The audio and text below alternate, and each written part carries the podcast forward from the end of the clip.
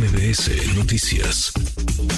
Le agradezco estos minutos al coordinador del PRD en la Cámara de Diputados, Luis Espinosa Cházaro. Diputado, ¿cómo estás, Luis? Muy buenas tardes. Hola, con el gusto de siempre. Gracias, gracias por eh, platicar con nosotros. Reincorporó ya el, el PRD, digamos, en todo en toda la extensión de la palabra al Frente Amplio por México. Habían puesto una pausa en su participación en el comité organizador de este, de este proceso. ¿Está ya de vuelta el, el PRD en el, en el Frente, Luis?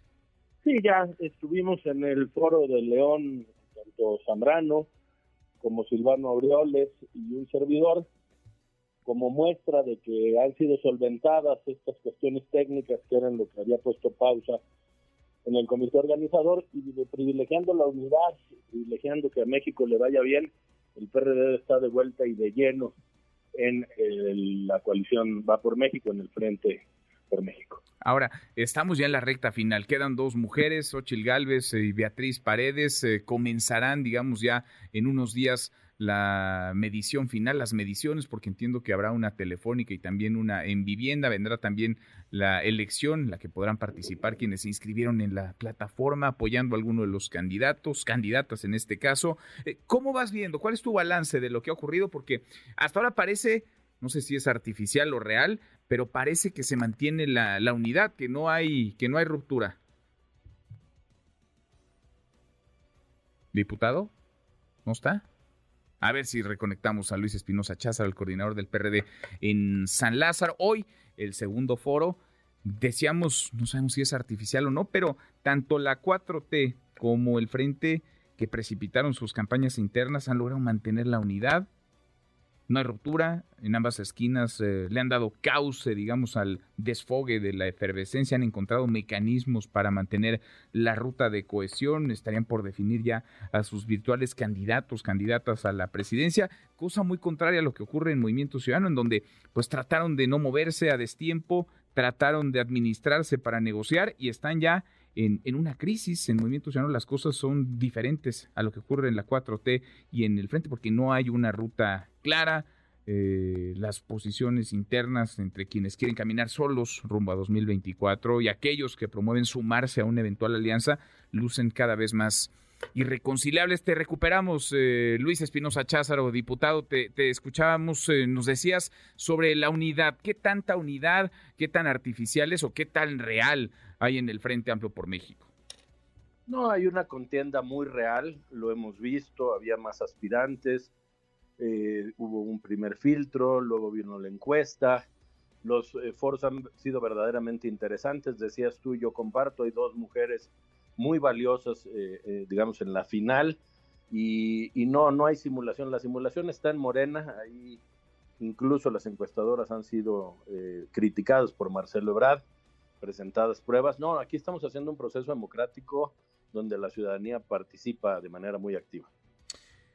De manera muy activa, pero también de manera, digamos, eh, muy, apasionada, porque se respetan mucho Xochitl Gales y Beatriz Paredes, aunque abajo pues parece que también está la grilla y el legítimo interés de que gane la que uno u otro pueda tener como favorito favorita. ¿El PRD tiene favorita? Bueno, esa es una decisión que tendrá que tomar la Dirección Nacional. Entiendo que hoy por la noche hay sesión de la Dirección Nacional Ejecutiva. Eh, eh, y yo reservaría mi comentario porque justamente pues los tiempos eh, no, no están agotados aún. Bueno, oye, y sobre lo que ocurre en la Ciudad de México, has dicho que buscarás la candidatura a la jefatura de gobierno. ¿Cómo va el asunto del proceso, del método? Porque van muy avanzados en el terreno federal, en la búsqueda de quien estará encabezando los esfuerzos en el país, pero ¿y en la Ciudad de México ya se movió algo?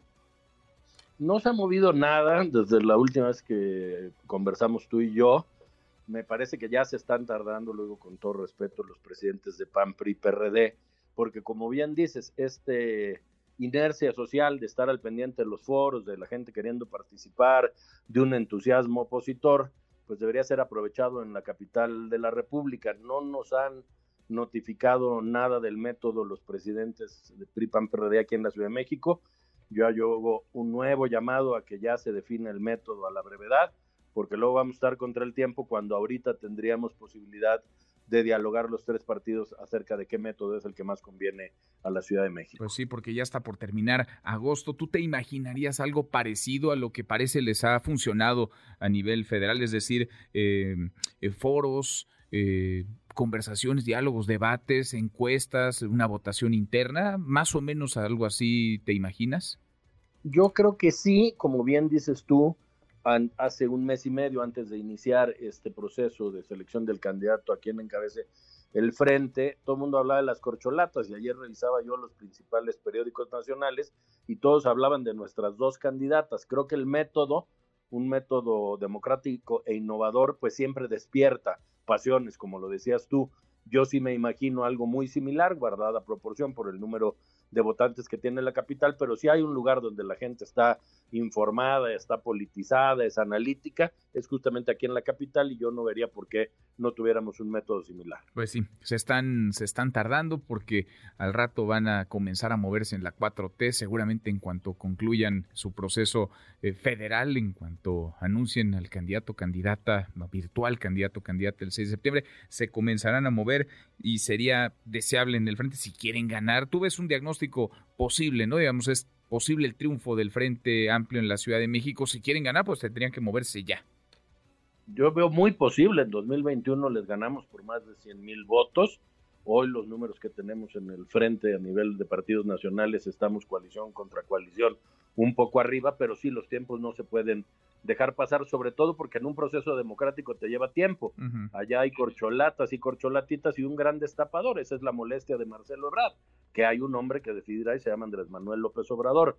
Acá, como son miles y cientos de miles de ciudadanos, tres millones en lo federal, por darle un número al auditorio, pues eso lleva tiempo, no es de un día para otro, no es la voluntad de un solo hombre. Entonces sí, ojalá que en cuanto termine ya también lo, lo de quién encabezará el frente, pasemos de inmediato a, los estados, no solo la Ciudad de México. Hay ocho estados más que tendrán gobernaturas y creo que es tiempo de comenzar a procesar buenos candidatos para, para ganarle a Moreno. Sin duda. Ayer platicábamos con Xochitl Gálvez en estos micrófonos, nos decía, ella cree que Movimiento Ciudadano sí cabe en el Frente Amplio por México, no solamente Enrique Alfaro, también Dante Delgado, todos pues en el Partido Naranja. ¿Tú crees que en la Ciudad de México habría que tenderle la mano también a Movimiento Ciudadano? Yo lo digo sin ambajes, lo digo sin dobleces, yo le extiendo la mano a Salomón Chertorivsky, que es un político inteligente, es un político con experiencia, trabajado en el gobierno federal, trabajó en el gobierno de la ciudad para el PRD, que se inscriba en nuestro proyecto, que si cree que tiene las credenciales para poderlo hacer, es bienvenido. Yo le hago una invitación muy respetuosa, ayer lo saludaba en la Cámara de Diputados.